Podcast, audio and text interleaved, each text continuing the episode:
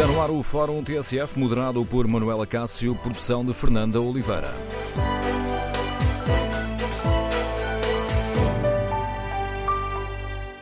No Fórum TSF de hoje, queremos ouvir a sua opinião sobre o conflito entre a ADSE e o setor privado na saúde. É preocupante que os grupos José de Melo e a Luz Saúde tenham anunciado o fim das convenções com a ADSE a partir de meados de abril e que outros grupos já tenham dado conta da intenção de rever os acordos com o subsistema de saúde da função pública? Que opinião têm os nossos ouvintes? Número de telefone do Fórum 808-202-173. 808-202-173. 3. Que opinião têm? O que esperam do governo? Deve negociar ou faz bem em desvalorizar esta situação? E este conflito pode ou não acabar por prejudicar o Serviço Nacional de Saúde? Queremos ouvir a sua opinião. Recorde o número de telefone do Fórum 808-202-173. 808-202-173. Para participar do debate online, pode escrever a sua opinião sobre este tema no Facebook da TSF, claro, e na página da TSF na internet. Pode também responder ao inquérito que fazemos. O conflito entre a ADSE e o setor privado pode prejudicar o Serviço Nacional de Saúde? 64% dos ouvintes que já responderam ao inquérito consideram que sim, pode de facto prejudicar o SNS. Queremos, no Fórum TSF, ouvir a sua opinião. Começamos por hum, recordar a posição que a Ministra da Saúde tem eh, assumido sobre este tema, desdramatizando a gravidade da hum, saída de grupos privados das eh, convenções com a ADSE. Qualquer utente que precise de cuidados tem, em última instância, mesmo sendo beneficiário da ADSE, eh, o acesso ao Serviço Nacional de Saúde. Se isso acontecer relativamente a alguns prestadores de cuidados de saúde, outros existirão, que estarão, manter-se-ão, penso eu, disponíveis para continuar a trabalhar com a ADSE. E, portanto, não se coloca eh, nenhuma situação de extrema. É natural que num contrato que tem duas partes, uma, uma das partes, porventura, considere que manter o serviço naquelas condições não é desejável.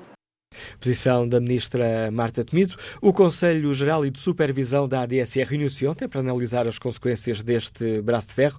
No fim da reunião, João Proença, o presidente deste órgão consultivo, que integra os diversos eh, setores que estão representados na ADSE, fez um apelo a um diálogo urgente. Que haja um diálogo, que se procure chegar a soluções concertadas, a soluções que conduzam à manutenção desses grandes prestadores de saúde a prestar serviço em regime convencionado aos beneficiários da ADSE. É isso que gostaríamos, é, é isso que esperamos ter em resultado do diálogo que esperamos seja encetado. O dia de ontem fica ainda marcado pelo, por um outro apelo, o do Presidente da República. Marcelo Rebelo de Sousa confessa que está preocupado com o futuro do subsistema de saúde da função pública e defende que é necessário bom senso. O que me preocupa mais é, por um lado, que aqueles que descontam para a DSE, de repente, cheguem à conclusão que não vale a pena.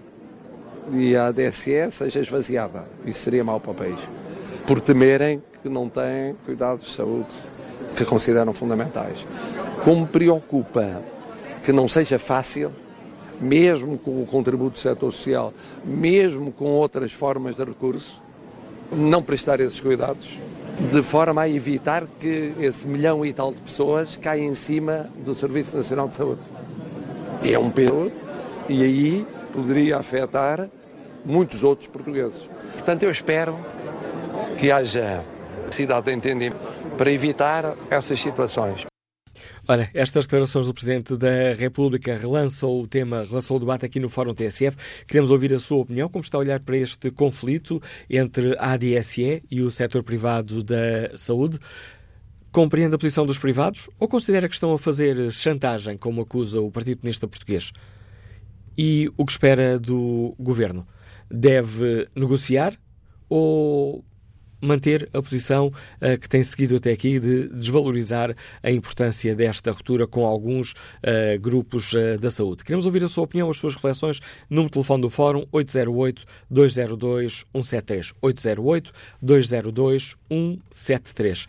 E todo este conflito pode ou não acabar por uh, prejudicar o Serviço Nacional de Saúde. Queremos ouvir a opinião dos nossos ouvintes. Iniciamos uh, o debate com o contributo do Dr. Oscar Gaspar, é o Presidente da Associação Portuguesa de Hospitalização Privada. Muito bom dia, agradeço-lhe por ter aceitado o convite para participar neste debate. Dr. Oscar Gaspar, esta hum, posição, conhecemos já aqui dois dos principais grupos da saúde, deve ser lida como uma posição isolada ou este descontentamento é transversal a todo o setor privado da saúde? Esta, muito bom dia a todos. Esta posição é uma posição para já conhecida de dois eh, grupos, dos dois maiores grupos de saúde em Portugal, mas eu recordava que nós tivemos uma Assembleia Geral extraordinária no dia 27 de, de dezembro, extraordinária exatamente para discutir a questão da ADSE, e a verdade é que saímos dessa Assembleia Geral, dissemos publicamente e manifestámos também junto da tutela da ADSE, que saímos lá muitíssimo preocupados, porque não foi um, nem dois, nem três, nem quatro uh, grupos e hospitais que disseram que com aquelas condições não havia de facto forma de continuar com a convenção da ADSE.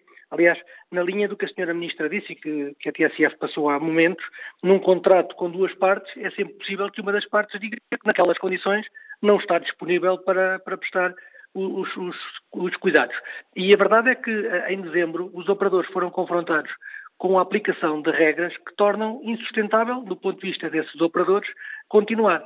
Basicamente, o que estamos a falar é que, uh, neste momento, ao dia 2, 13 de fevereiro, uh, os operadores não sabem exatamente qual é o preço que podem praticar a ADSE, ou melhor, sabem aquilo que, que é faturado, mas não sabem se a ADSE em 2021 ou 2022 não vem dizer, bom, mas em fevereiro, ou em março, ou em abril, ou em dezembro de 2019, houve um operador que fez mais barato por aquela prótese ou por aquele medicamento e, portanto, façam favor de devolver a diferença entre aquilo que alguém praticou por menor preço e aquilo que vocês nos faturaram. Eu penso que uh, os portugueses percebem que isto é uma, uma regra absolutamente inaceitável as, as, faturas são vistas, são conferidas, são pagas, as contas têm, têm revisão oficial de contas, são depositadas, são pagos os impostos sobre, sobre uh, as contas, sobre a atividade de uma empresa. Portanto, não é admissível que, passado três anos, venha uma entidade, seja ela qual for, pública ou privada, que, que se venha a arrogar no direito de dizer, bom, agora, porque alguém me fez mais barato, Vossas Excelências vão ter que, que, resolver e, portanto, vão ter também que, que devolver a diferença. E é explique, está... Explique-me uma coisa, doutor Oscar Gaspar, o que é que o setor, o que é que a Associação Portuguesa de Hospitalização Privada critica? Ou melhor, considera aqui que há um abuso da lei ou considera que há uma lei que dá à DSE essa, essa prerrogativa e que, e que essa lei é inaceitável? Não, não é uma lei, vamos esclarecer. É uma regra da DSE que foi introduzida em 2014 que sempre foi contestada pelos operadores privados, que a Associação Portuguesa dos Hospitais Privados, uh, o ano passado, no início do ano passado, meteu uma, uma, ação em tribunal exatamente a contestar a legalidade dessas regras, já agora com, com dois parceiros muito bem fundamentados do professor Vital Moreira, e portanto a regra, a regra em si é ilegal, uh, porque põe em causa a relação entre as partes e põe em causa o equilíbrio contratual. E portanto também gostava de esclarecer, nós não estamos aqui a discutir uma questão de valores nem de aumento de despesa da ADSE. Estamos a falar de regras justas, transparentes e equitativas. É disto que falamos.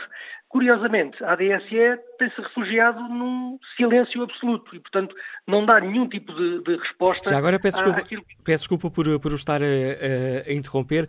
Explique-nos porque é que acusa, porque é que acusam a ADSE de estar a fugir ao diálogo. Não, porque, por simplesmente, não dá resposta a nenhuma das nossas iniciativas. Nós, uh, em fevereiro do ano passado, fizemos uma proposta global uh, em relação à qual tivemos uma aceitação de princípio por parte da ADSE, mas depois nenhum passos em concreto foram dados para adequar as tabelas.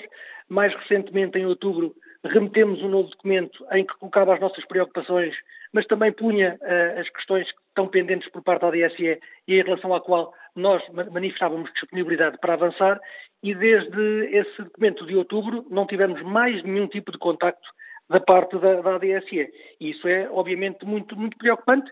Uh, a única, o único ato da ADSE depois de outubro foi a notificação dos operadores em dezembro que, de facto, ia avançar com as regularizações em relação a 2015 e 2016. A Associação Portuguesa de Hospitalização Privada considera que há ainda espaço para, eh, para o diálogo e para um entendimento?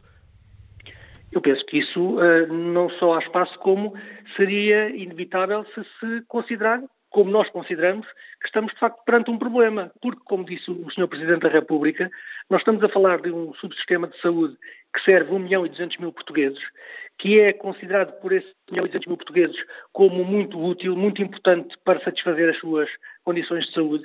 E estamos aqui numa situação em que, uh, uh, a confirmar-se que haja, de facto, uma série uh, alargada de operadores que não estão em condições de, de, de, trabalhar com esta convenção, estamos aqui a falar de um problema que é um problema grave para todas as partes. É mau para todos. É mau para os operadores privados, porque obviamente têm que abdicar da convenção. É, é mau para os beneficiários da ADSE, porque deixam de ter acesso no, no regime convencionado a, a, estes hospitais e aos médicos com quem estão habituados a ser tratados. E é mau, é péssimo, também como o Sr. Presidente da República disse, para o próprio Serviço Nacional de Saúde, que seria ainda mais, um, ainda mais eh, penalizado com, um, com a afluência de mais 1 milhão e 200 mil pessoas que habitualmente uh, são tratados pelos hospitais privados e que eventualmente teriam que recorrer ao, ao Sistema Nacional de Saúde.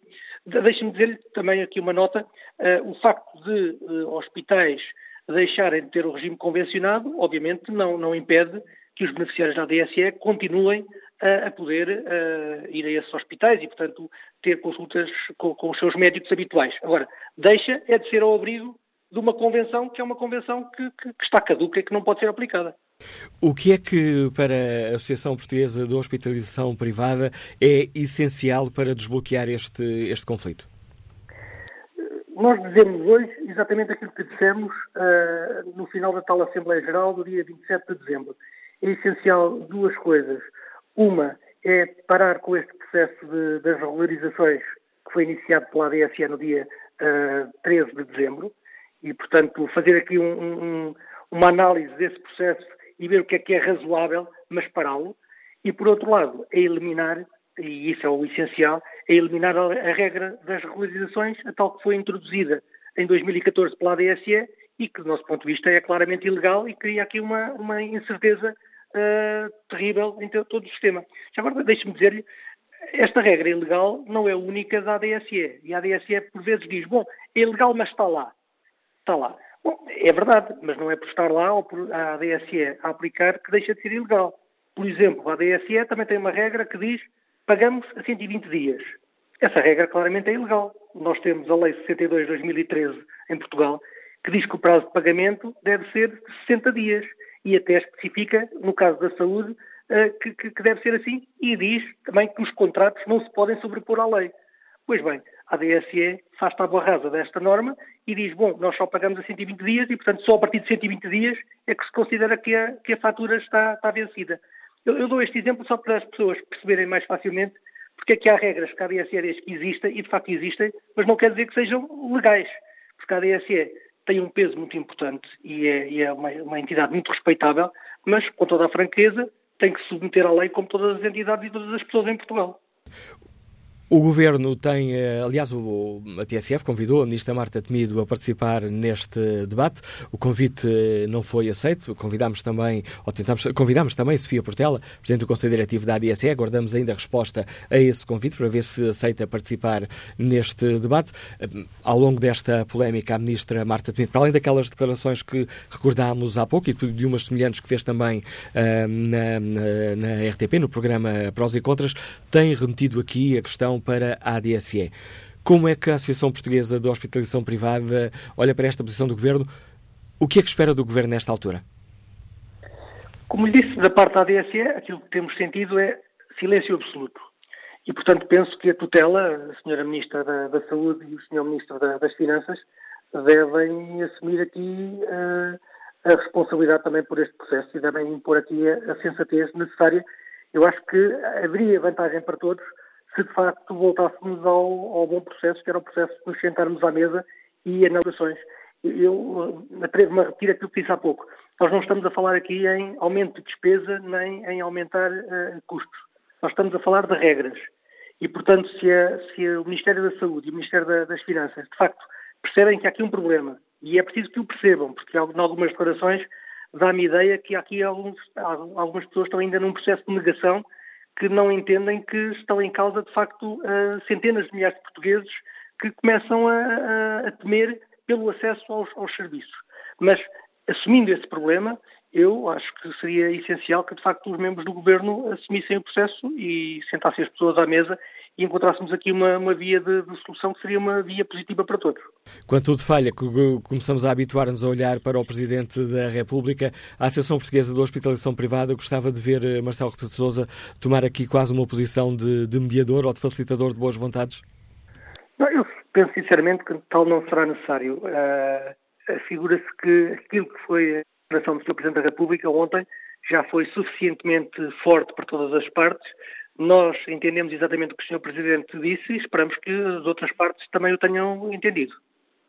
Dr. Oscar Gaspar, agradeço-lhe mais uma vez a participação no Fórum a TSF, a posição e os alertas que nos deixa o Presidente da Associação Portuguesa de Hospitalização Privada, que deixa aqui também o apelo perante o silêncio e a falta de diálogo da ADSE, o Ministério da Saúde e o Ministério das Finanças que assumam uma outra posição. Está lançado o debate para o qual convidamos os nossos ouvintes. Como é que olham para esta uh, polémica, este braço de ferro que já levou os dois maiores grupos privados da saúde, José de Melo e Luz, uh, anunciarem que a partir de abril uh, deixam de, ter, de estar em vigor as convenções que assinaram com a ADSE.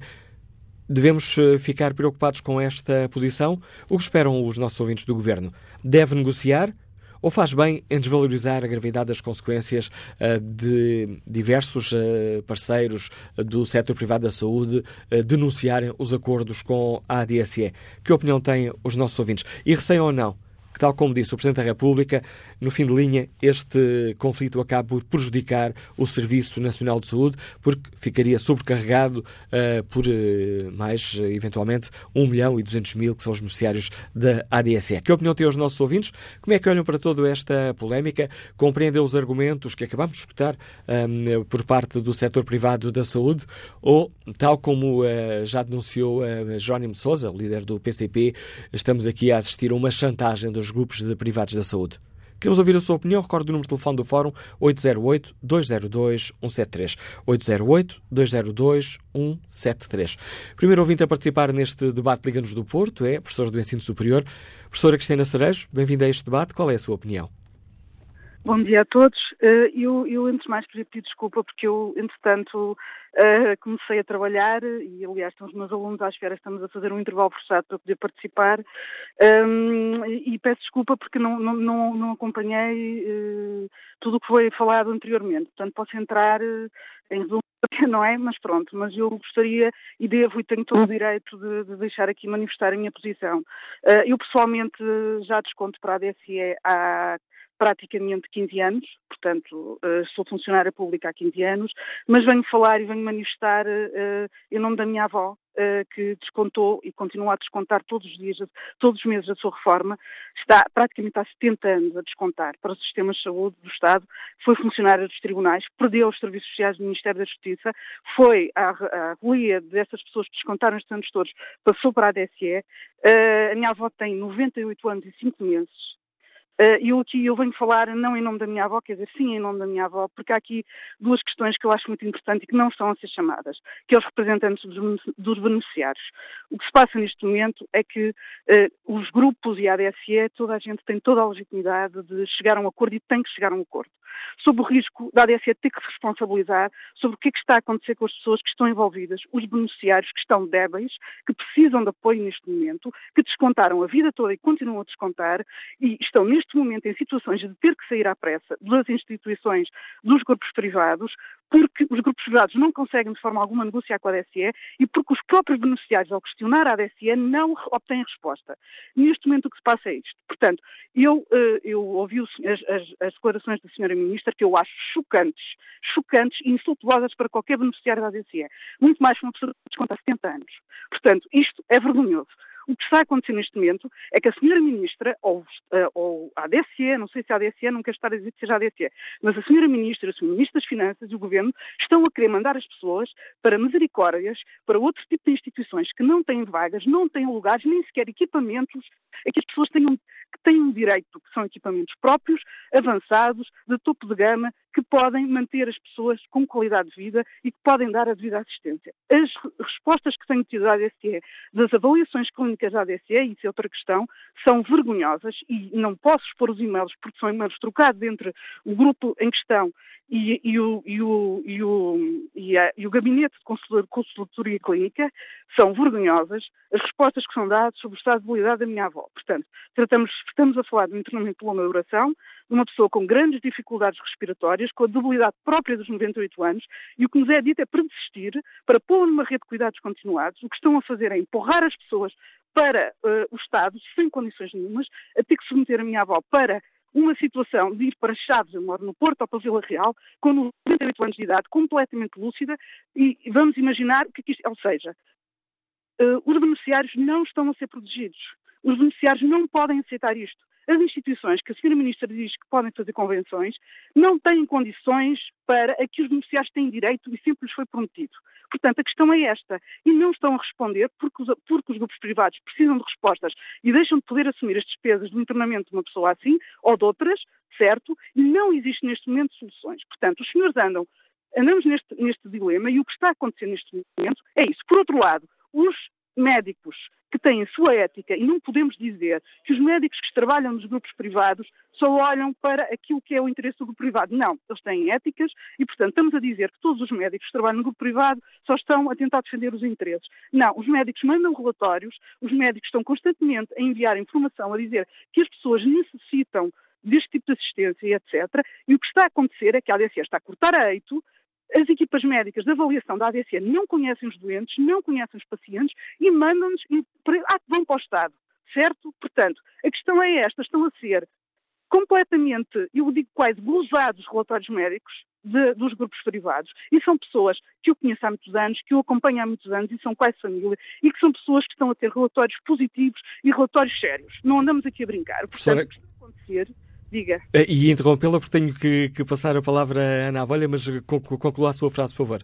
Pronto, é só isto. Até que ponto, até que ponto e que responsabilidade é que a ADSE ou o Estado vai assumir para de situações. Obrigado, professora Cristiana Cerejo, por eh, nos dar conta desse caso concreto, que, ajuda, ajuda, que nos ajuda a perceber melhor do que é que estamos a falar quando falamos uh, desta, desta questão do, do, fim de alguns acordos de convenção. Peço ao uh, Filipe Costa e ao Carlos Figueiredo um pouco mais de paciência, porque tenho mesmo que ir agora ao encontro da Ana Avelha, que lidera a Federação, a Frente Comum de Sindicatos da Administração Pública, que irá dar uma conferência de imprensa daqui a pouco. Ana Avelha, bom dia, bem-vindo ao Fórum bom TSF. Dia. Que posição tem a Frente Comum sobre toda esta polémica?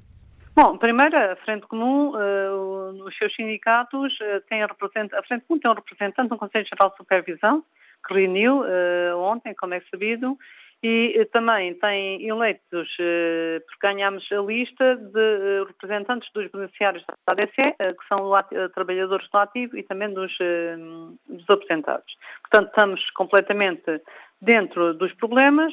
Agora, a questão que se coloca é muito esta. Nós, mas numa direção-geral, uh, e entramos num instituto público uh, que o governo queria transformar numa mútua e que uh, tudo leva a crer que quer continuar por aí e que nós não concordamos.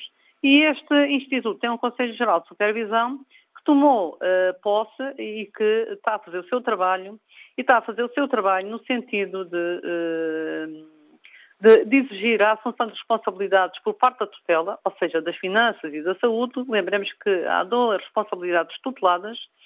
Uh, está a, ser, a, fazer o seu trabalho uh, no sentido de, uh, do respeito pelas convenções e pela legalidade das mesmas, ou seja, o que está a fazer é conferir um conjunto de procedimentos que estão corretos ou não estão corretos e alterá-los.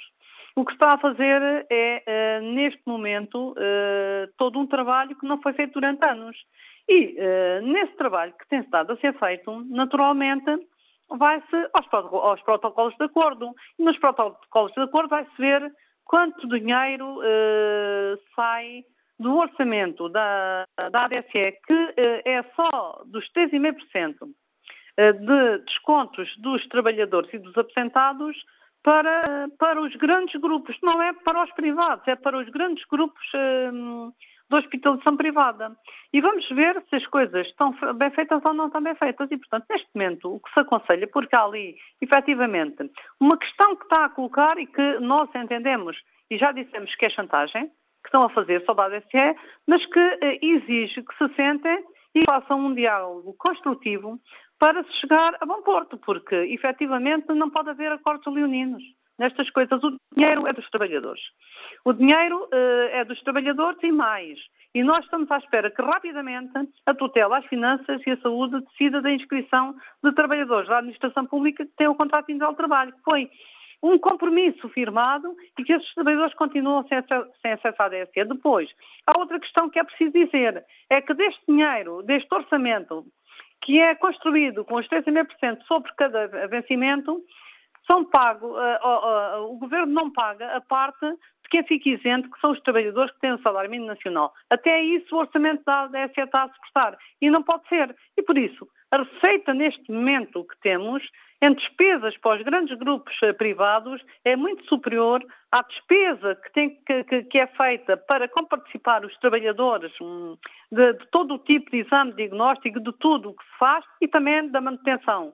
Uh, do Instituto, também das juntas da ADS é que devia ser o Governo a pagar, também deste dinheiro que uh, é isento e muito bem aos trabalhadores que têm o salário mínimo nacional. E, portanto, há um conjunto de responsabilidades que este Conselho Geral, que é, a, que é a primeira vez que existe, está a fazer um trabalho que tem que ser feito e, certamente, se chega à conclusão que há uh, coisas que não estão certas, têm que se acertar. Então, o que há a fazer é uma coisa muito simples. É rapidamente as tutelas juntarem-se com o Conselho Geral de Supervisão, com o Conselho de Administração, resolverem as questões que têm, que têm a resolver, uh, sentarem-se com quem direito e com quem faz os protocolos, também, para tentarmos rapidamente acabar com esta polémica, porque, uh, o, o, porque o Serviço de Saúde não comporta mais de um milhão de pessoas. E também os trabalhadores da administração pública não querem ser aqui um bode expiatório que anda aqui de serviço, anda aqui a servir de interesses e de chantagens para uns e na resolução dos problemas para todos. E por isso, da nossa parte, nós tudo faremos dentro do Conselho Geral de Supervisão para tentar resolver dentro da transparência, dentro do princípio da legalidade, dentro de, de, de, de uma auditoria rigorosa daquilo que tem sido feito e de uh, chamar uh, a quem tem responsabilidades que assuma as responsabilidades, porque para trás já se percebeu que neste país está muita coisa que uh, está por esclarecer, né? Muita coisa que foi sendo feita que não se devia ter feito. Talvez não seja o caso, mas para não ficar dúvidas, então que, que se discuta, que se assuma e não se venha com os 38 milhões, porque se nós formos dizer a esses hospitais Quantos milhões já levaram da ADSE para prosperar, para fazer mais hospitais, para terem mais serviço de qualidade? Então, vamos pôr isso no prato da balança e vamos ver como é que é. Precisamos ou não precisamos de fazer acordos? Naturalmente precisamos. Mas precisamos de fazer acordos e convenções dentro da legalidade e sem serem acordos leoninos, acordos que sirvam as partes, a, a, a, os, os, hospitais, naturalmente, e também uh, os beneficiários da ADSE, que são os servidores no ativo e também os aposentados. Ana Avolha, sem lhe roubar uh, muito tempo, o que é que, só para resumir aqui a posição da, da Frente Comum, o que é que a Frente Comum irá pedir daqui a pouco ao Governo? Não, o, o, daqui a pouco quando? Na conferência de imprensa? Exatamente. Não, na conferência de imprensa o que nós vamos fazer é uma conferência de imprensa por causa da, grave, da greve do dia 16, porque o governo continua a fazer orelhas mocas à negociação dos salários para mais, mil, mais de 600 mil trabalhadores cada 10 anos que não têm aumentos de salários. E que eh, não faz nenhum sentido que um governo passe 4 anos e faça o mesmo que os outros fizeram, sem aumentos de salários, porque não, também não vale a pena dizer que não tem dinheiro, porque a gente já lhe disse onde é que vai buscar o dinheiro, o Orçamento do Estado tem lá dinheiro para isso. Ana Avolha, obrigado por ter eh, aceitado o convite para participar no Fórum TSF. Fica aqui o apelo para uma intervenção do Ministério das Finanças e uh, do Ministério da Saúde para uh, uma negociação que uh, não prejudique os trabalhadores da, um, os trabalhadores da função pública, que descontam 3,5% do salário para a ADSE. Fica também esse apelo para uma maior intervenção do Governo na negociação com os setores privados da saúde. Bom dia, Dr. Filipe Costa, médico Liga-nos de Braga. Qual é a sua opinião sobre toda esta questão? Bom dia. Olha, eu sou, antes de mais, sou beneficiário da ADSE. E custa-me ver como são gastos os, os descontos que para lá faço. Porque eh, toda a gente sabe, mais ou menos, ladamente, que quando um, um utente corre aos serviços privados, a, consulta por vezes é barata, mas depois lá dentro são pressionados a fazer todos os exames mais alguns. Lá. E toda a gente sabe eh, que os exames não são isentos de, de, de, de efeitos colaterais. Não é? E eu vi o professor eh, Manuel Antunes dizer que a lhe pagava 11 euros por cada consulta. Se ele aceita trabalhar por esse valor, é porque acha que o, tra trabalho dele vale muito pouco. Mas eu não acredito que ele, que, que, que ele vá trabalhar por esse, por esse valor. Alguma coisa há de vir por fora, não é? Porque toda a gente sabe que os médicos que lá trabalham faz, pedem exames e que muitas vezes é o que se diz por aí e pá, ganham a porcentagem Pois as contas da ADSE vão por aí acima, porque nos acordos que fazem com, com os seguros, com as companhias de seguros, isso não se passa assim. Os exames são controlados, há quem controle, se são precisos, se não são. Além da ADSE ninguém controla nada. Faz e pronto, um doente entra lá, corre. Não digo que seja por to todos os médicos façam isso, mas eu sei, conheço muito a realidade do que se lá passa. Correm as especialidades todas e a ADSE é paga sem dizer nada. Doutor Filipe. Sim. Diga, pensei que já tinha terminado. Mas ah, pronto, ia repetir este apelo, ia repetir esse apelo a, uma, a um controle melhor dos gastos que são feitos pela ADSE. Sim, sim, sim, sim. Agradeço ao Dr. Eh, Filipe Costa o contributo que trouxe aqui ao Fórum eh, TSF. Bom dia, Carlos Figueiredo, é farmacêutico, gestor de empresas, Liga-nos Vila Nova do Famalicão. Bem-vindo também a este debate. Olá, muito bom dia. Este é um debate interessante. Não só porque trata de, de, questões da saúde, mas também porque Uh, nos leva, uh, enfim, a outra discussão, que é porque uh, a ADS é exclusiva dos funcionários públicos. É que, na verdade, se hoje há um pagamento relativo a essa prestação e a subsistema que tem, a verdade é que houve tempos em que isso não aconteceu, a, a comparticipação era mínima. E, portanto, seria o Orçamento do Estado a pagar portanto, a parte que eh, não era suficiente, portanto, eh, das contribuições dos funcionários. Ora, nós eh, achamos que isto é um privilégio que deve deixar de ser extensivo aos funcionários públicos e deve ser extensivo a todos os portugueses que o queiram subscrever. Portanto, a ADSE não deixa de ser um seguro de saúde, é um subsistema que está, portanto, adstrito para já aos funcionários públicos, mas que deve deixar de o ser. Porque se virmos bem, isto foi. Hum, a ADSE foi criada antes do 25 de Abril. Portanto, num contexto completamente diferente em que efetivamente os funcionários públicos tinham mais condições de saúde relativamente aos outros funcionários. Portanto, o que é certo é que, eh, tal como o Inatel, por exemplo, é outra excrescência do, do fascismo, este privilégio mantém-se, eh, no nosso entender, eh, de uma forma incompreensível.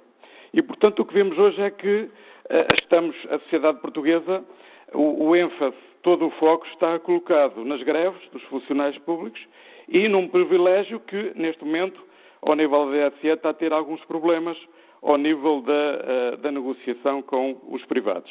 Portanto, eu o que vejo aqui, para já, é, é, uma negociação que eu acho que é normal. Portanto, se os privados acham que eh, uh, têm, têm, uh, têm direitos ou, têm, ou acham que, uh, portanto, estão a ser prejudicados, acho que têm todo o direito de negociar o melhor que podem sobre, com a ADSE. É verdade que os privados hoje dependem sobretudo da ADSE.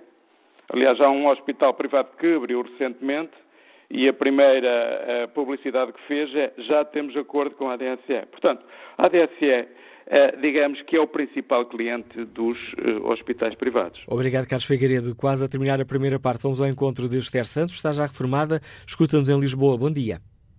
Bom dia.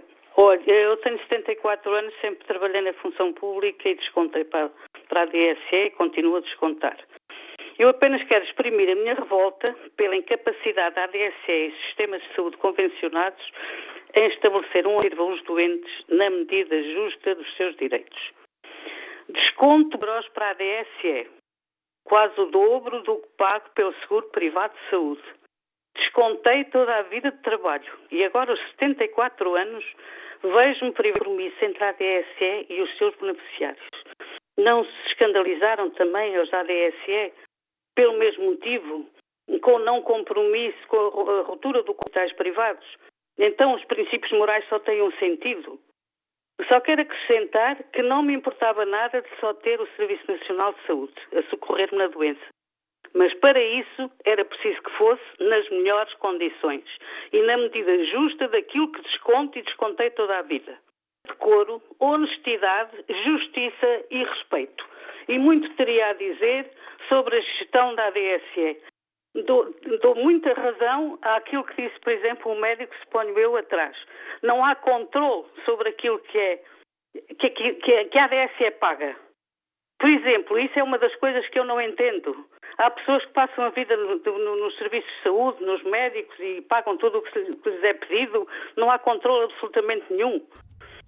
Eu própria exerço um controle sobre aquilo que me é pedido. Eu não faço tudo o que um médico manda fazer.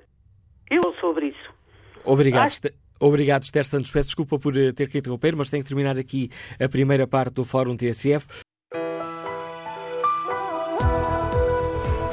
11 da manhã com 8 minutos, retomamos Fórum TSF, moderação de Manuela Cássio, produção de Fernanda Oliveira.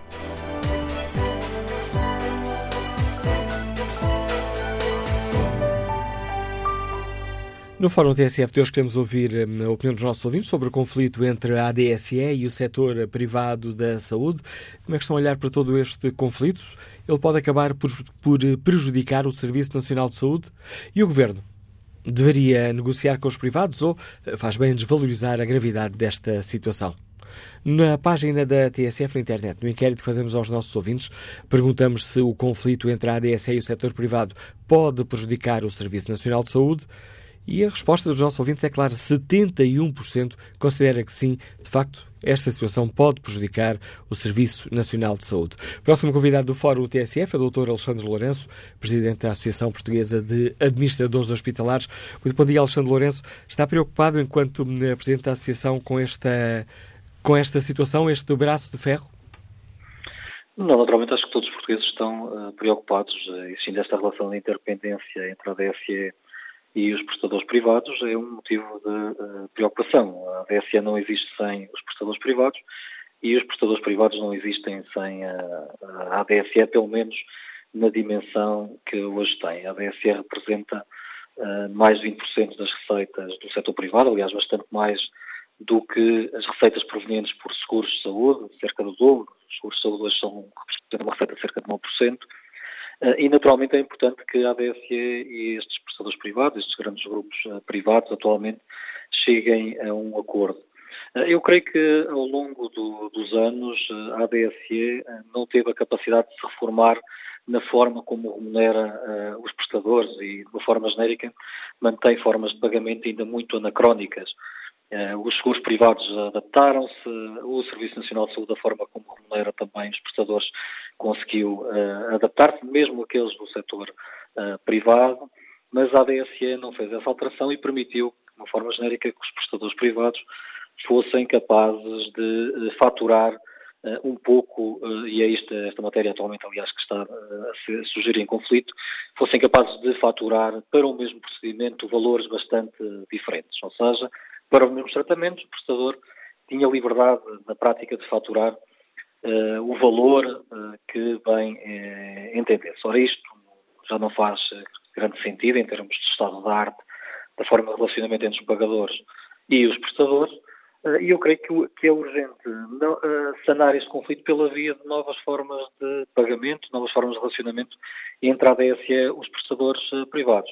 A verdade é que até a ADSE ser capaz de uh, impor esta regularização já prevista, salvo erro, desde 2009, nunca existiu grande interesse em rever as formas de pagamento, uh, uma vez que também os prestadores uh, do setor privado saíam beneficiados deste tipo de modalidade.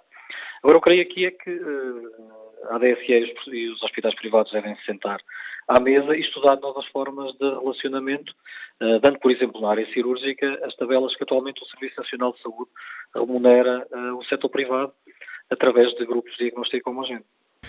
O, Serviço Nacional de Saúde teria capacidade, o Presidente da República alertou para esse problema uh, de uma sobrelotação do SNS uh, se, porventura, as pessoas, 1 milhão e 200 mil, mais coisa menos coisa, que são beneficiários da ADSE, o Serviço Nacional de Saúde teria, Dr. Alexandre Lourenço, capacidade para acolher toda esta gente?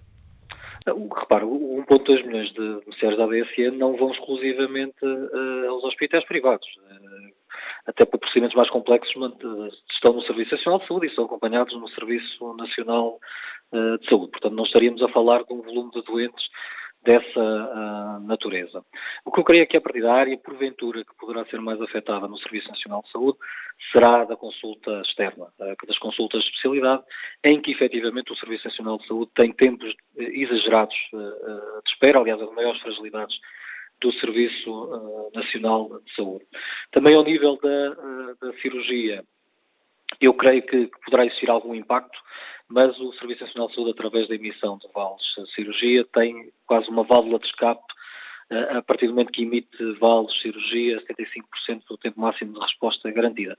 Agora, naturalmente, uh, existirá uma sobrecarga do Serviço Nacional de Saúde, estando o Serviço Nacional de Saúde com elevadas restrições ao seu funcionamento pela via da tesouraria e pela via da restrição de contratação de recursos humanos, existirá sempre algum impacto que irá provocar alguma deterioração na qualidade dos serviços prestados no Serviço Nacional de Saúde, caso uh, esta, uh, esta situação se venha a concretizar algo que eu creio que, que uh, e tenho esperança que, que, seja possível chegar a existir um acordo entre a DSE e os prestadores privados. Doutor Alexandre Lourenço, agradeço uh, o contributo que trouxe a este fórum, esta alerta de que, um, que nos deixa aqui o Presidente da Associação Portuguesa uh, uh, de Administradores Hospitalares, de que, obviamente, existiria um impacto no Serviço Nacional de Saúde se muitas das pessoas que habitualmente recorrem aos privados, hum, muito por causa dos protocolos assinados com a ADSE, se, se virassem exclusivamente ou recorressem exclusivamente ao Serviço Nacional de Saúde. Agradeço ao doutor Alexandre Lourenço pelo contributo que trouxe a este debate e vamos agora ao encontro de Rosa Silva, Liga-nos Lisboa e integra a direção da Associação 30 de Julho, um, que é uma Associação Nacional de Beneficiários da ADSE. Bom dia, Rosa Silva. Bom dia. Bom dia.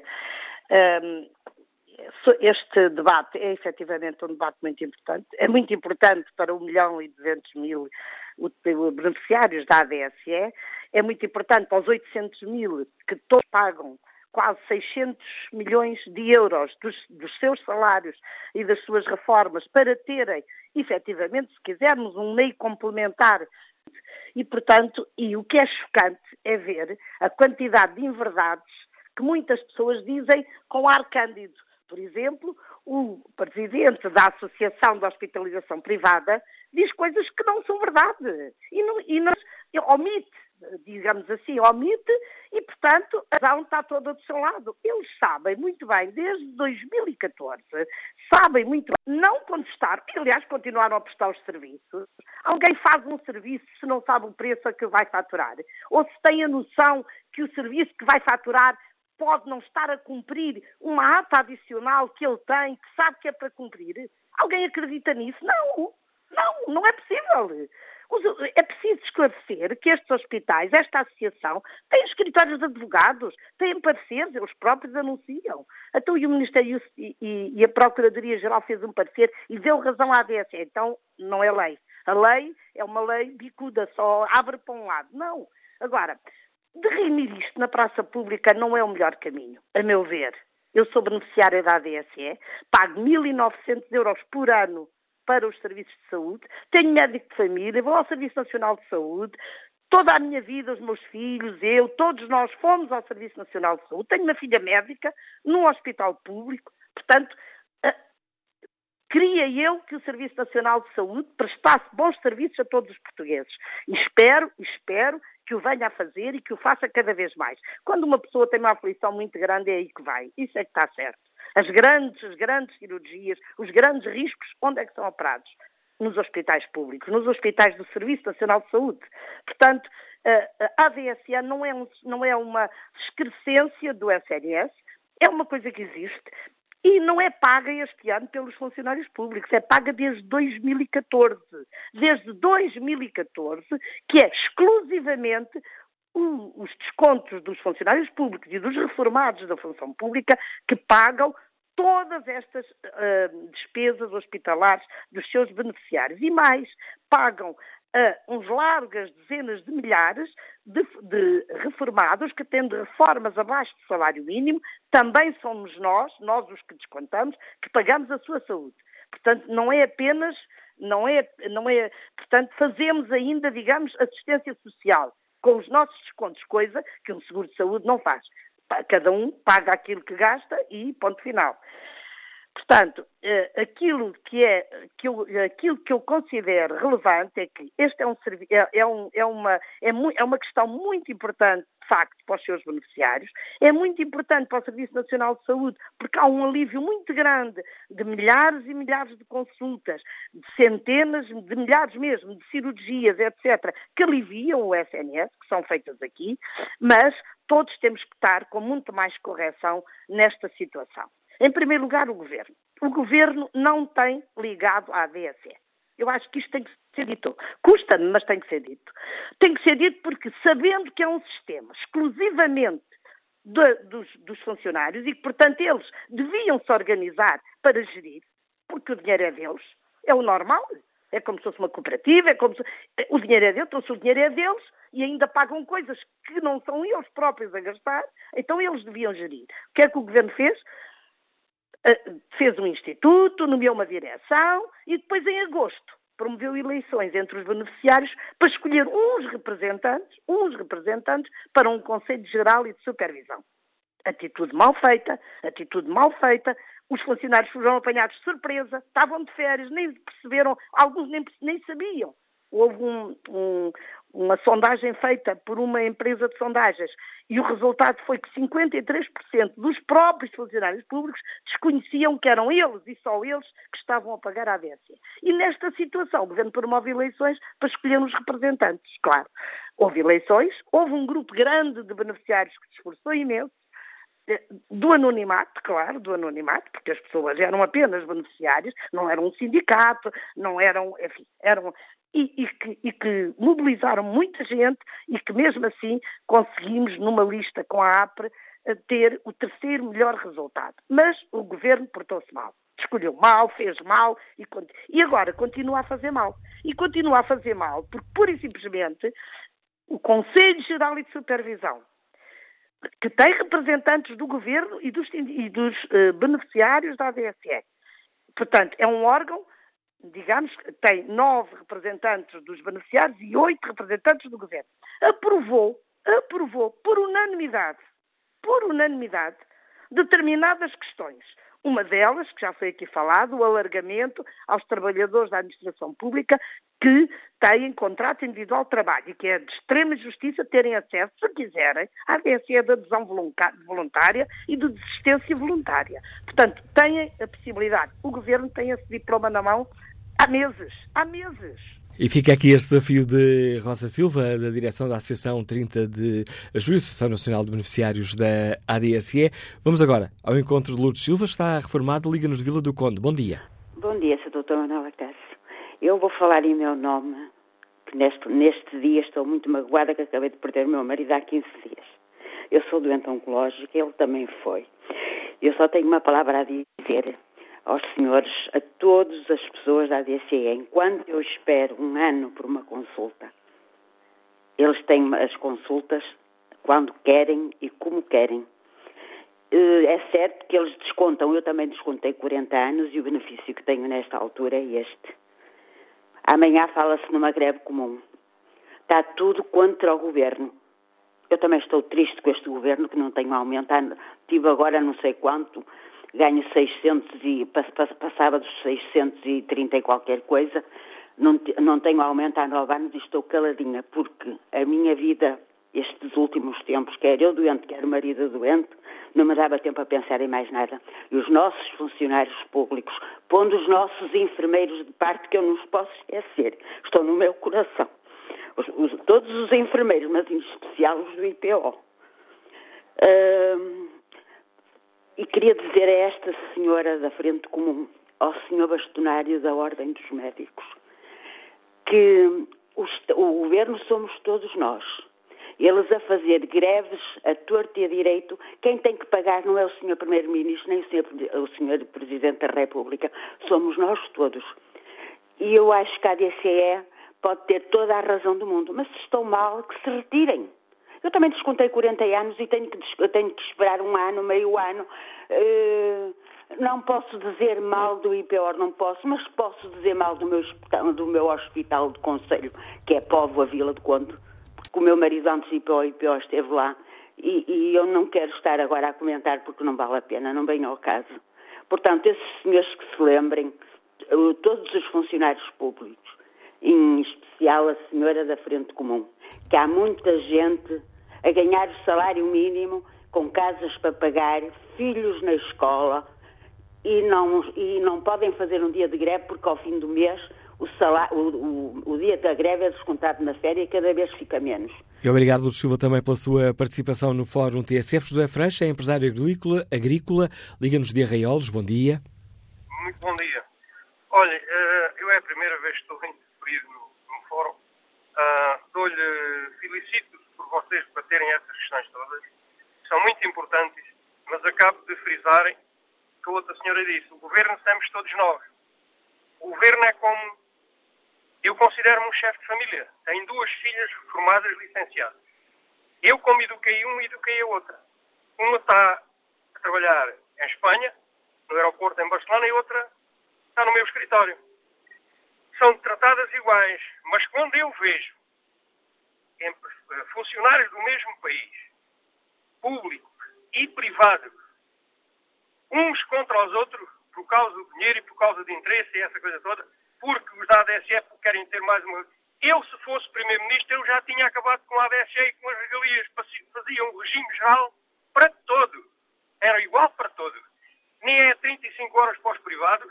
Eu pago, eu trabalho, levanto-me todos os dias às 5 da manhã, faço a barba e tomo banho e janto todos os dias às 9 das 8, da noite. E trabalho 12 e 13 horas e sou do tempo do 25 de Abril. Ah, era militar na altura. Já se esqueceram todos daquilo que passaram para agora fazerem todos exigências bem como os enfermeiros, ainda volto. Ah, querem 57 horas de, de, só querem reforma aos 57 anos. Então estão mais anos, todos querem reformas cedo. Então estão mais anos a receberem quando estão formados do que estão a descontarem. Epá, eu acho que isto tem que ser uma reflexão muito bem feita, muito bem, bem os políticos têm, porque senão qualquer dia a democracia acaba e voltamos ao tempo do antigamente. Obrigado, José Frecha. Que opinião sobre esta polémica em torno da ADSE e dos, uh, e dos grupos privados de saúde tem o gestor António Santos, que está no Porto. Bom dia. Olá, bom dia, Manuela Cássio. Uh, eu gostava só de ser dois ou três comentários relativamente a esta situação. Embora trabalhe na, na, no privado, não trabalhe no público, uh, aquilo que eu vejo, estando olhando por fora, aquilo que eu vejo é a politização que está a ser feita à volta da ADSE porque estas eleições que foram faladas há pouco tempo, durante, durante aqui o fórum, não são mais do que colocar pessoas certas em lugar-chave para politizar uma, uma instituição que não devia ser política. É uma, uma instituição de serviço público, serviço público para os funcionários públicos, portanto, não devia ser política. A segunda situação é a, a lei ou, a norma que permite que, ao fim de dois, três anos, a ADSE possa pedir dinheiro de volta a quem lhe fornece os serviços. Isto é um completo contrassenso porque imagino que eu estou a trabalhar numa empresa e que há um funcionário que ganha menos do que eu e passados uns anos vão dizer que eu vou ter que devolver o dinheiro porque o valor, o valor que eu estava a ganhar era superior ao do meu colega. E isto é um, é um completo disparate. Por último, eh, acho que está na hora do governo começar a olhar para, para, para estas coisas com credibilidade, porque aquilo que se está a passar é fundamentalmente o mesmo que se passa nos, nos filmes de, de terror, que é as pessoas fecham os olhos à espera que a cena mais complicada passe e esperam que ao abrir os olhos esteja tudo resolvido. E aquilo que a Sra. Ministra está a fazer é exatamente isso. Eu espero que haja bom senso e que se tome as melhores decisões para com esta situação. Obrigado por, por me deixar participar e um ótimo dia para todos. Eu é que agradeço o seu uh, contributo para este debate, António Santos. Vamos agora ao encontro de José Abrão, da FESAP, integra também este uh, Conselho uh, Geral de Supervisão da ADSE. Bom dia, José Abrão. Muito bom dia. Como é que saímos deste impasse? Olha, Ou deste braço de ferro, se quiser. Mais, sim, antes de mais, deixe-me dizer que eu acho que este é um debate muito importante, não é só para a DSE, mas também para o futuro uh, de, do Serviço Nacional de Saúde, que ficaria em causa se, por hipótese, a DSE passasse por grandes momentos de conturbação, que eu espero que não. E devo dizer que a FESAP, que hoje até tem o Presidente do Conselho Geral de Supervisão da ADSE, sempre se bateu pela manutenção uh, da ADSE na esfera pública, pese embora uh, as receitas da ADSE sejam praticamente exclusivas dos beneficiários que pagam 3,5%, quando há, em 2014 pagavam 1,5%.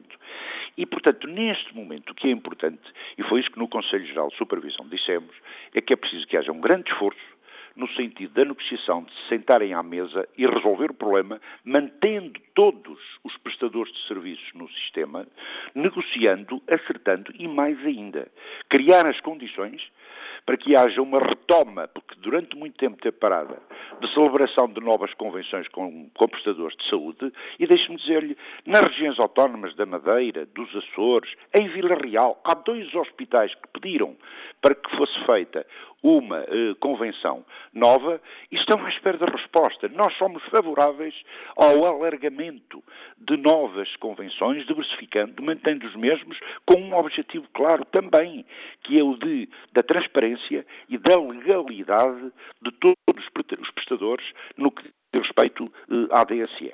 E por isso este alargamento parece-nos central parece-nos fundamental que hoje, sendo meia dúzia de grandes prestadores, se possa alargar. E por isso tenho grande esperança, acredito muito no futuro da ADSE enquanto subsistema eh, de saúde eh, para os trabalhadores, para os aposentados da administração pública, porque empurrar eh, ou criar as condições para empurrar para 1 milhão e 200 mil pessoas para o Serviço Nacional de Saúde é Digo, portanto, o diálogo para as novas convenções no interior, na Madeira, nos Açores, em Vila Real em concreto, nos dois hospitais, parece-nos fundamental. Apoiamos ainda ontem a necessidade desta abertura. Agora, o Governo também tem que olhar, enquanto tutela, seja das finanças, seja da saúde, para a DSE onde até agora tem feito da, da ADSE praticamente uma quinta, mas tem que respeitar também as posições dos órgãos. Até agora, até agora, estamos à espera, desde maio, que haja condições para integrar eh, os sítios contratuais de trabalho, sejam nos hospitais EPS, seja nas empresas municipais ou nos setores tradicionais, que tradicionalmente eram da administração pública. Estão aqui cerca de 80 mil pessoas que querem vir para a ADSE, porque consideram que é boa.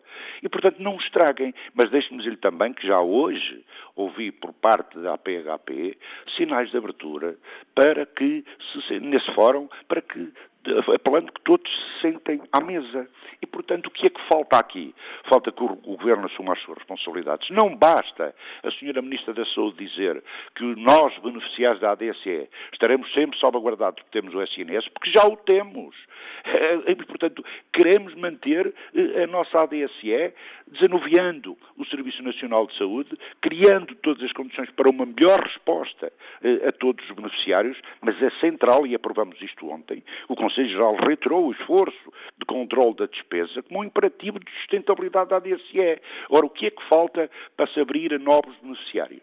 Não falta nada, falta vontade política por parte do Governo. Desde maio até agora à espera, é já demasiado tempo. E por isso Peço desculpa, diga, diga. Peço desculpa por estar a interromper, mas queria só precisar uma questão uh, para, uh, para a FESAP. Existe aqui um déficit de intervenção no Governo para neste, neste conflito? Existe, existe claramente um déficit de preocupação e por isso é que eu estou a referir as, a, a, a, posição da senhora Ministra, rapaz, não há problema nenhum porque a gente definitivamente tem sempre a hipótese do SNS. Ora, isto não pode ser assim. Eu acho que isto até é uma forma muito aligeirada de olhar para esta questão, quando o que está em causa, como lhe disse inicialmente, não é só neste momento, e por isso temos grande preocupação, a ADSE. É também o SNS. E a ADSE tem que subsistir com todos os prestadores, nas melhores condições possíveis, mas tendo em consideração sempre que há orientações que eh, os próprios prestadores de serviços assumiram, por exemplo, no que diz respeito às regularizações contratuais, que vêm desde 2009, foram revistas de 2014, e, portanto, há sempre, quando há vontade, quando há diálogo, há sempre condições para acertar posições, e quero também dizer-lhe, sinceramente, que partilho claramente das preocupações do Sr. Presidente da República e que neste quadro eh, eh, estou convencido que vai haver uma resposta das tutelas, saúde e educação, do Conselho Diretivo da ADSE, que tem que também ser mais célere na resposta àquilo que são as necessidades dos beneficiários e dos prestadores de serviços, e há muitas questões que têm que se resolver, pagar com mais celeridade a todos. Nada impede neste momento que se melhore aquele serviço e nós queremos melhorá-lo. A posição da FESAP eh, e o seu contributo no Conselho Geral vai muito neste sentido. Diálogo, negociação, compromisso, resolução destes problemas, alargamento, alargamento aos beneficiários de Vila Real, onde há muito pouco, às regiões autónomas, ao interior, a todo o país, diversificando com novos prestadores e não vale a pena fazer a fuga para a frente, porque a fuga para a frente seria completamente um desastre no contexto daquilo que estamos a viver viver hoje. E por isso, alargue-se a ADSE a novos beneficiários, alargue-se a ADSE a novas, eh, a novos prestadores de serviços, estou perfeitamente convencido, porque acredito sinceramente que estas boas vontades se vão reunir, se vão juntar e vão encontrar soluções para este problema naquele que é hoje o melhor subsistema de saúde que temos no nosso país, que queremos que ainda seja melhor futuro, com uma melhor resposta aos beneficiários que a pagam, porque somos uma instituição solidária. Há dezenas de milhares de pessoas que, tendo pensões inferiores ao salário mínimo nacional, beneficiam da nossa solidariedade, porque somos uma organização solidária. E por isso, meu caro eh, amigo, deixe-me dizer-lhe sinceramente que se assim for, teremos uma ADSE como todos queremos, como o país quer, forte e teremos eh, com um contributo determinante para se melhorar o Serviço Nacional de Saúde e não fazer o contrário. Quando José Abrão disse há pouco que uma fuga para a frente seria desastrosa, estava a referir-se a uma eventual tentação do poder político de acabar com a ADSE? Não estou a dizer, estou a dizer relativamente a todos que consideram que a ADSE hum, porque já ouvi também dizer à Sra. Ministra da Saúde que era uma entorse do sistema, estou a dizer para todos, estou a dizer para todos, que não vão por este caminho, por favor, em benefício, em benefício dos portugueses, da saúde dos portugueses, que é tão importante eh, como qualquer outra área da atividade da governação. E por isso os funcionários públicos não são eh, portugueses de primeira, ou, ou são beneficiados porque têm ADSE, porque a pagam. Porque, porque, hoje também está em causa aqui uma tentativa do setor privado da área dos seguros para procurar apanhar uma parte importante deste filão. Ora, não há nenhum seguro neste país que substitua a ADSE e muito menos por aquilo que cada trabalhador paga hoje para a ADSE. E esta é a razão, porque estão à espera da decisão do Governo mais de 80 mil trabalhadores que querem inscrever-se na ADSE, olha, até mesmo aqueles que são os arrependidos, aqueles que não tiveram a oportunidade de se inscrever nos primeiros seis meses na primeira relação de trabalho, ou aqueles que, por qualquer motivo, quando passou de um e meio para três e meio, desistiram, que hoje querem voltar. E deixe-me dizer-lhe também, ainda, no meio desta contenda toda, prestadores que têm muito significado na área da ADSE, que depois de ter, de ter instalado este problema, disseram que estão dispostos a alargar o número de, de, de prestações de serviços que, que querem dar uh, à ADSE. E, portanto, nem toda mal. Há questões que passam claramente uh, pelos grandes também perceberem que têm o seu espaço como tiveram até, até aqui, por favor, sentem-se à mesa e equacionem-se esse problema, porque não há nada que não se possa resolver quando há vontade política, quando há vontade em encontrar caminhos que só servem os portugueses todos e não só os trabalhadores da ADSE. Obrigado, José Abrão. O apelo uh, e os alertas nos deixa a Presidente da Federação de Sindicatos da Administração Pública, integra também o Conselho Geral e de Supervisão da ADSE. Vamos agora ao encontro de José Almeida, professor, já reformado, nos escuta em Lisboa. Bom dia. Ora, viu, Manela Cássio, bom dia. Olha, eu começo por dizer que sou beneficiário da ADSE, sempre descontei uma parte do meu vencimento para a DSE, mas o que sei resulta daquilo que se vai ouvindo e penso que a informação nem sempre hum, é clara. E em relação a esta, esta polémica entre os prestadores de serviços privados de saúde e a ADSE. E pelo que eu tenho vindo a perceber nos últimos dias, porque eu não sabia, eu não sabia que a ADSE uh, eh, era uh, ou melhor, que os, os prestadores de serviços uh, privados de saúde deviam à ADSE 38 milhões de euros. Não sabia.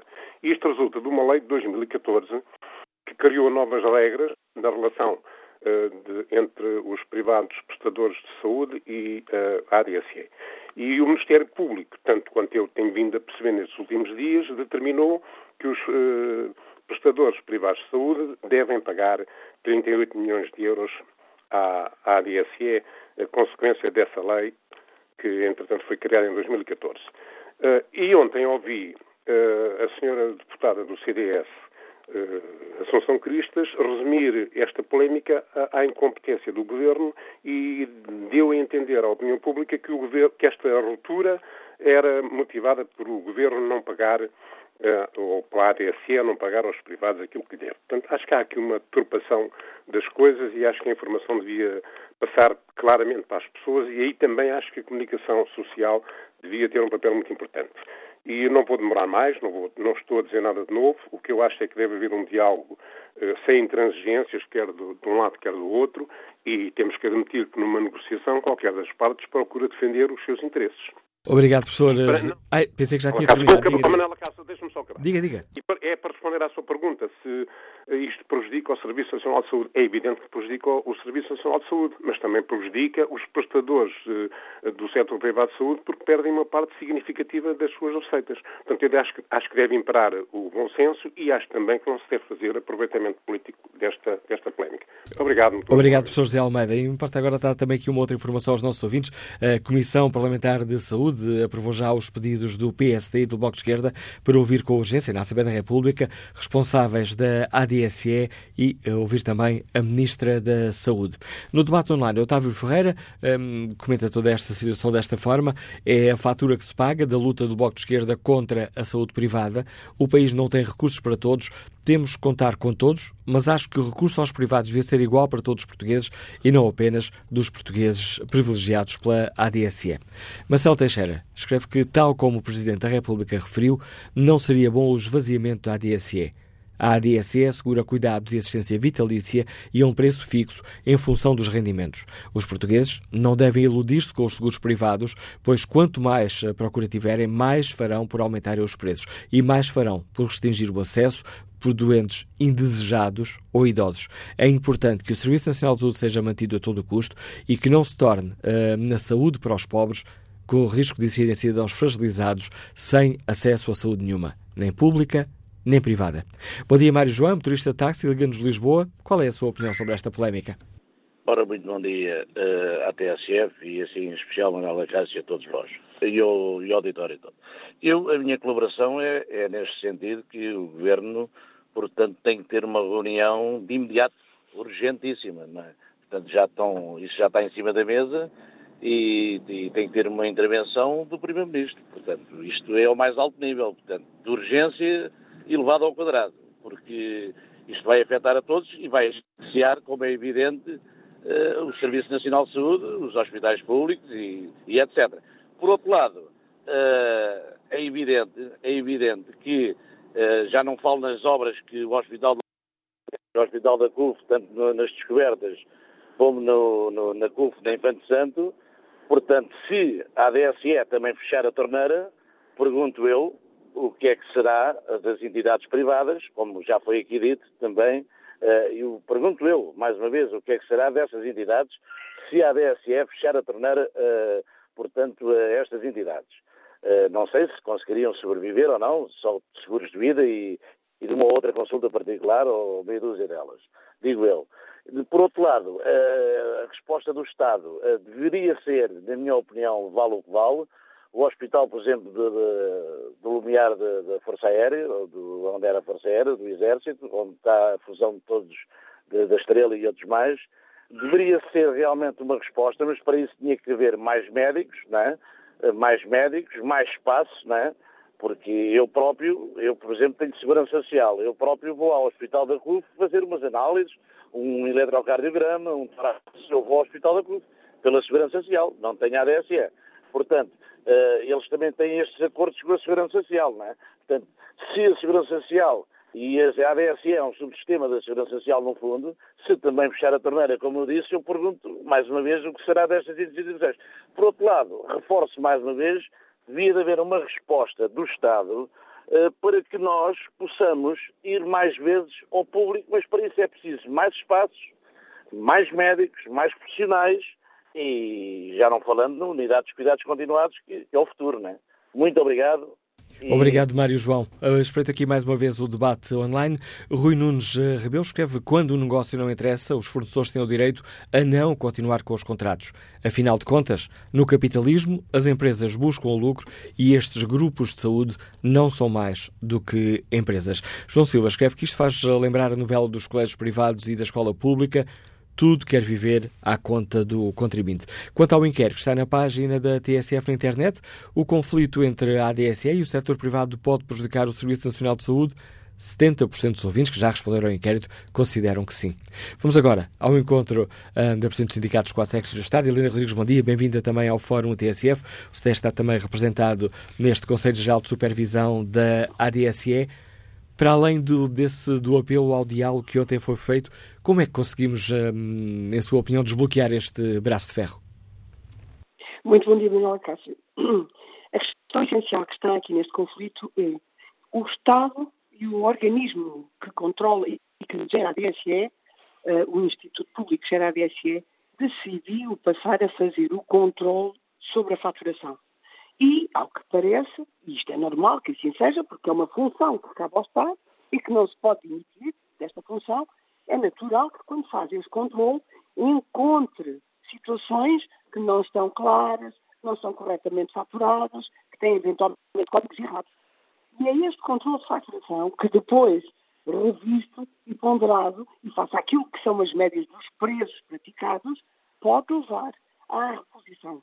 É uma situação perfeitamente natural. Ou seja, e isto os prestadores sabem que está a acontecer, ou que deveria, e que está acordado desde 2009 e que foi alargado em 2014. Portanto, só agora, em 2018, diga-se que tarde, se está a pedir o valor das regularizações referente aos anos de 2015 e 2016, na ordem de 38 milhões, para os cinco grandes grupos. Não é apenas para um grupo ou dois são os cinco grandes grupos que operam essencialmente em Lisboa.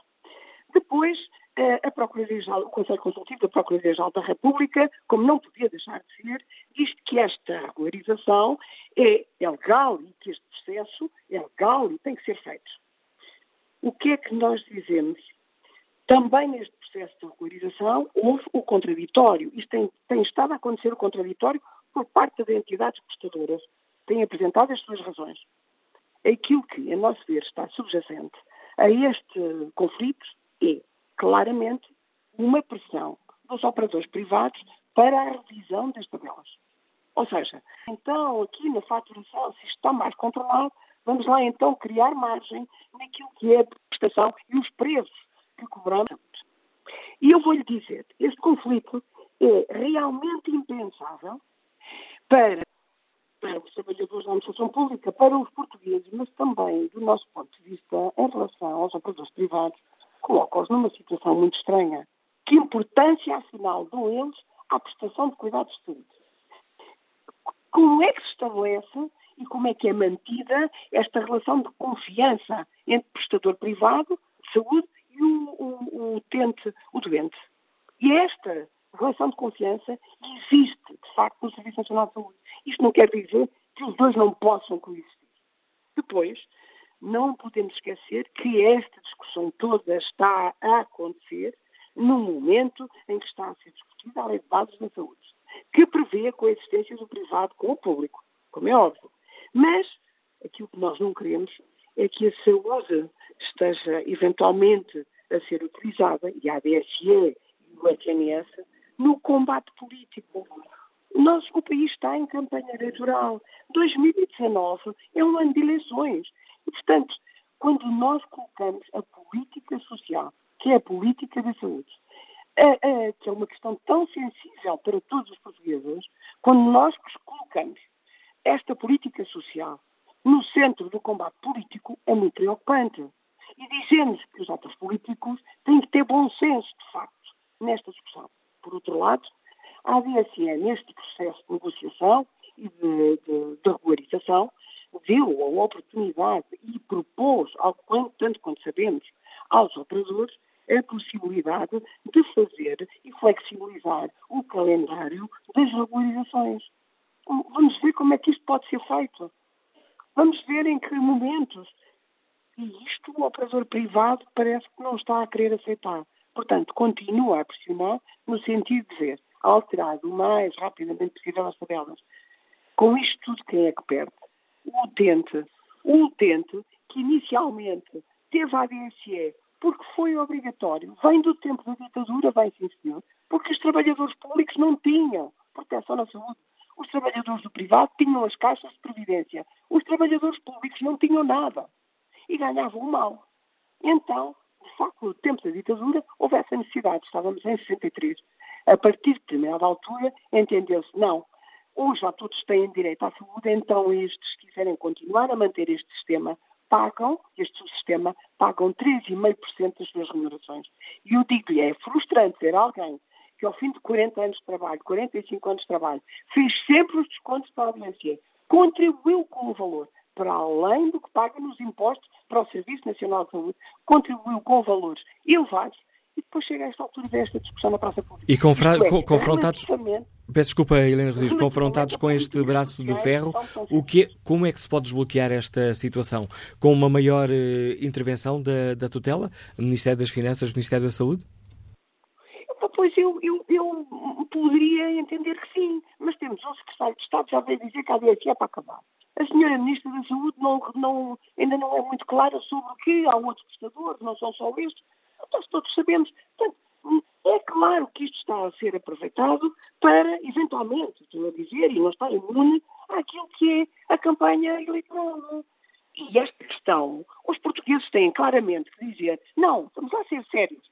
Digam o que querem digam o que é que vai estar no vosso programa de governo. No vosso, do PS, do PSD, do, do PCP, o que é que no programa do governo, se vierem a ser governo, no programa do governo, quais são as questões que põem, ou aquilo que é o vosso programa eleitoral, quais são as questões que põem relativamente à saúde. Hoje as pessoas exigem verdade.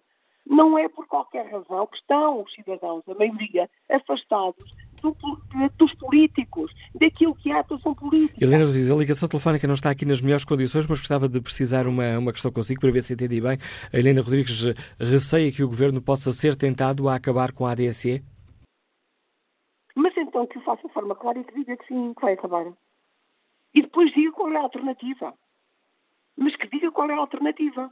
Porque não diremos que será um milhão e duzentos mil beneficiários da ADSE que vão cair todos no Serviço Nacional de Saúde, mas é óbvio que há uma, série, há uma quantidade enorme de, de pessoas que vai cair no Serviço Nacional de Saúde. Mas receia, receia não, não, percebi, não percebi na sua resposta se receia que possa ser essa a tentação do Governo. Se explicar porque é que acaba com a ADSE é uma decisão. É uma decisão. O que é que traz vantagem, não só para os beneficiários da ADSE, como para o país. Acabar com a ADSE, qual é a vantagem para os beneficiários e para o país?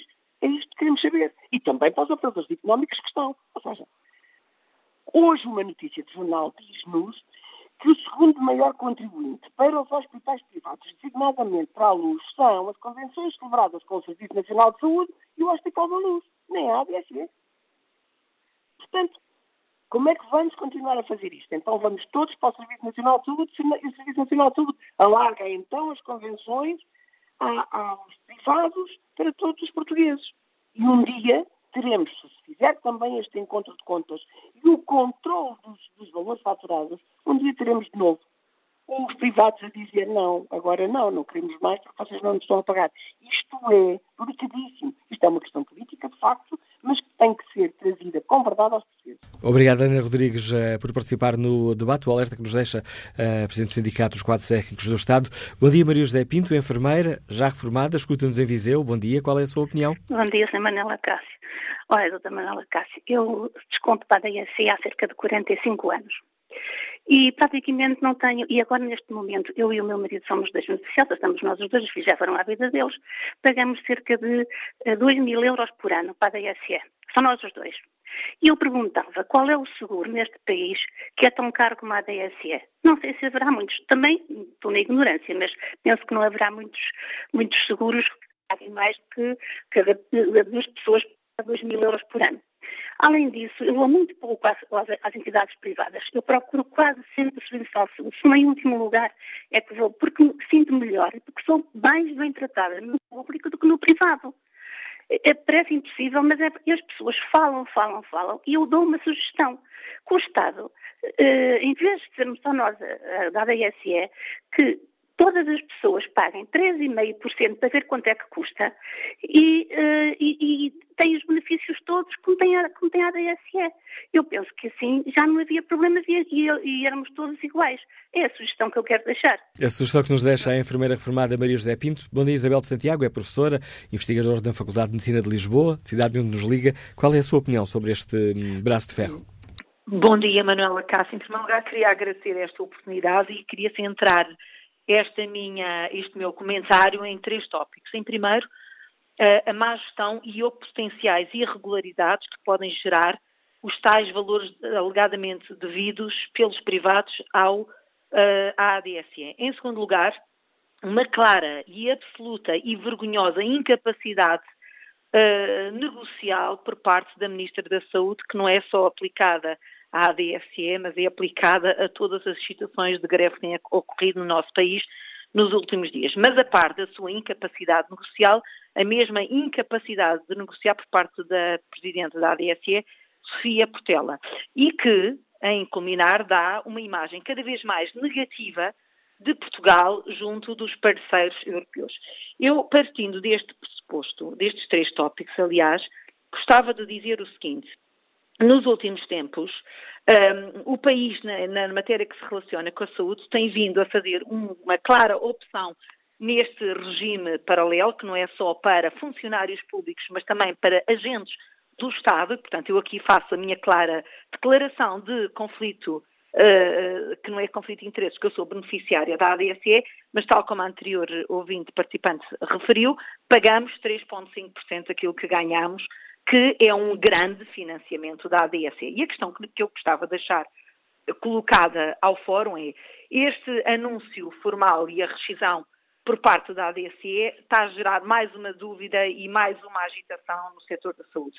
E isto vai ter uma clara implicação uh, junto das pessoas, que as pessoas estão a ser prejudicadas, mais uma vez, porque se as pessoas, os cidadãos, não necessariamente apenas, mas são beneficiários de um regime para o qual pagam paralelo sublinho, paralelo àquele que é o que é pago ao regime social de contribuições do Estado, querem ter acesso a cuidados de saúde diferentes, com tempos de espera mais reduzidos, etc. Eu posso lhe dizer que se me perguntar se eu prefiro ir a um hospital como o Hospital da Luz ou a Santa Maria, é evidente que eu prefiro ir ao Hospital Santa Maria, que tem os melhores professores, a melhor qualidade, até porque neste momento o Luz é o ex-British, uh, uh, do Grupo Português de Saúde e os médicos foram todos embora, sentem-se maltratados e com razão e saíram. Portanto, eu poderei ainda consultar determinados serviços porque vou atrás dos médicos e não atrás do hospital.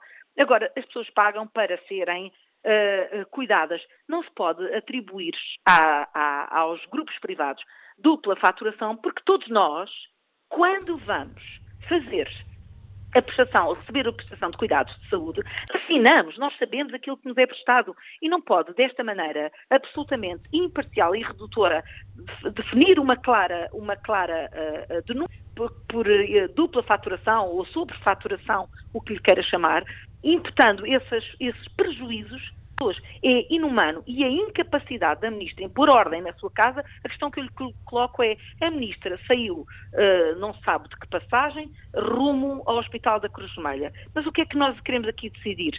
Uh, que agora são todos maus? Agora, todos os que não são de esquerda são todos miseráveis? São maus gestores? São maus enfermeiros? Todos são miseráveis? É... São todos criminosos? Não pode ser assim. E é Ela com esta pergunta da professora Isabel Santiago que eu peço desculpa por interromper. Temos de terminar este fórum. Já ultrapassei em quase dois minutos o tempo que não estava aqui destinado para este debate em torno da, deste braço de ferro entre a ADSE e o setor privado da saúde.